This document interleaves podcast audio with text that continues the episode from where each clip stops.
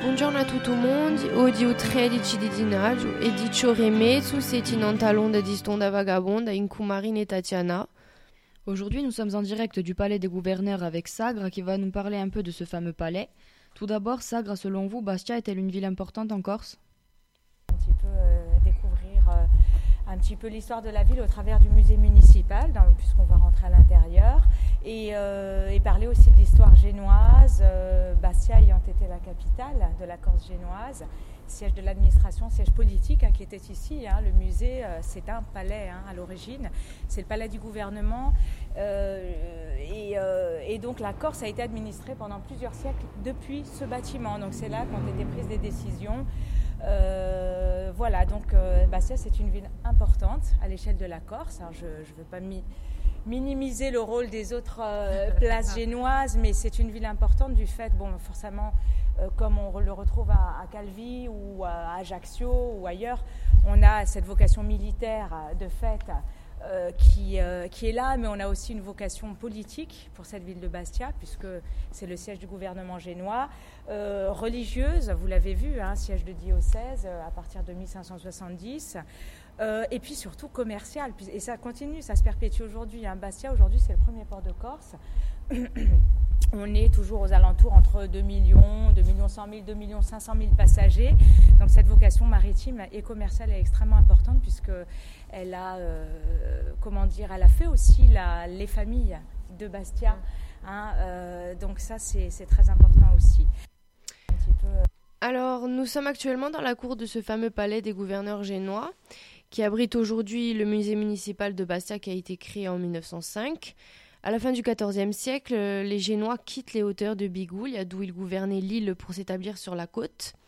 Sur un cap dominant, une modeste anse, ils édifient une citadelle, une Bastia qui donnera son nom à la capitale de la Haute-Corse. Euh, alors, Sagre, pourquoi les Génois ont-ils choisi cet endroit? Alors, ce qui est important à retenir, c'est que dans un premier temps, bon, déjà, il ne faut pas oublier que ce sont les Corses qui vont faire appeler aux Génois et, demander l'envoi euh, d'un représentant euh, à une époque où c'était très troublé, au Moyen Âge, euh, en 1360. hein, donc, un premier gouverneur qui va venir s'installer non pas sur Bastia, qui officiellement n'a pas été fondée. La date qu'on retient officiellement pour la fondation de Bastia, souvent, c'est 1380. En fait, le peuplement de la ville par des civils se fera moins d'un siècle plus tard, mais quoi qu'il en soit, ce gouverneur habitait la ville de Bigou, il y a le village de Bigou, il y a un peu trop retiré dans les terres, un peu trop vulnérable du fait qu'il pouvait être encerclé par des forces armées et trop éloigné de la mer également, hein, parce que les Génois, ce sont aussi des gens qui commercent.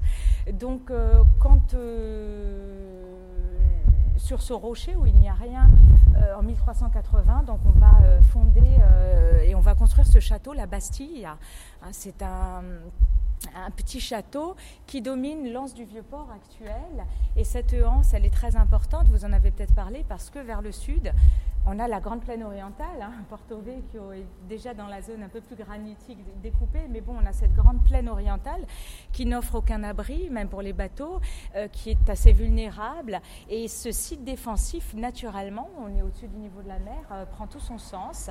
Et c'est là qu'en surplomb de cette anse du Vieux-Port, on va bâtir cette, euh, cette Bastille, ce, château, en fait, hein, qui, voilà, qui, qui est de, de taille modeste. hein. On pense qu'il y a quelques fondations restantes au niveau d'une des poudrières. Sur le promontoire se fortifie peu à peu la ville génoise avec son palais du gouverneur, ses églises et ses casernements. C'est ce qu'on appelle la Terra Nova. Du quai du sud, le jardin Romieux aménagé en terrasse en 1875 grimpe vers la citadelle. De tous côtés, ce n'était que de hautes murailles jalonnées de tours de bastions percées d'une entrée unique côté terre ferme. Dans leur état actuel, les remparts datent du début du XVe siècle. À l'intérieur de ce corset de pierre fut dressé les palais des gouverneurs, une puissante construction à quatre ailes possédant son propre système défensif. Sagre, pouvez-vous nous en dire plus? Alors bien sûr, le palais tel qu'on le voit aujourd'hui, euh, on va réaliser des extensions parce que quand les gouverneurs s'installent à Bastia, on va devoir agrandir ce lieu qui va devenir également un lieu d'habitation. Et euh, tel qu'on peut voir le palais aujourd'hui, on peut dire qu'il date des années 1520. Hein. Euh, évidemment, à l'époque, c'est déjà plus la commune de Gênes qui directement gère la Corse, c'est déjà l'Office de Saint-Georges. L'Office de Saint-Georges qui est composé par l'élite des marchands ligures, qui est également une banque puissante, qui va financer cette construction. Euh, vous voyez donc une cour intérieure, euh, il y a quatre ailes. alors évidemment, à l'intérieur, on va retrouver les appartements du gouverneur, de son épouse, également des enfants éventuellement. on va retrouver de ce côté-ci euh, la Cour de justice, et ça c'est très important. Bastia c'est une ville de justice avec deux vicaires hein, pour les affaires civiles et criminelles qui vont rendre la justice euh, en, lieu et titre du gouverneur. Euh, on va retrouver également sous l'aile ouest les prisons. Avec, alors on ne va pas les visiter, la visite est assez courte, hein, surtout si on fait l'expo temporaire et l'expo permanente. Mais dans ces prisons, une centaine de détenus hein, qui étaient à l'intérieur avec une chapelle privée à leur usage. Et au même niveau, sous nos pieds, ici, euh, les citernes, très importantes d'approvisionnement en eau, euh, dont euh, la plus grosse hein, aura une contenance, je dirais une possibilité de stockage de 400 000 litres. Hein, début 19e, alors que le, bâtiment est, est déjà casé. Et concernant l'intérieur du musée donc euh, on va retrouver également dans le palais, dans les salles du musée, hein, très important, deux salles. Le cœur du palais, c'est la, euh, la salle d'audience publique, la salle Maggiore, hein, qui se situe au premier niveau et à laquelle on pouvait accéder autrefois, parce qu'il y a eu des modifications, bien sûr, depuis ces années 1520, euh, auxquelles on accédait en grande pompe par un escalier en fer à cheval. Hein, on mettait en scène ce pouvoir également génois également de manière à aussi euh, les, visiteurs officiels.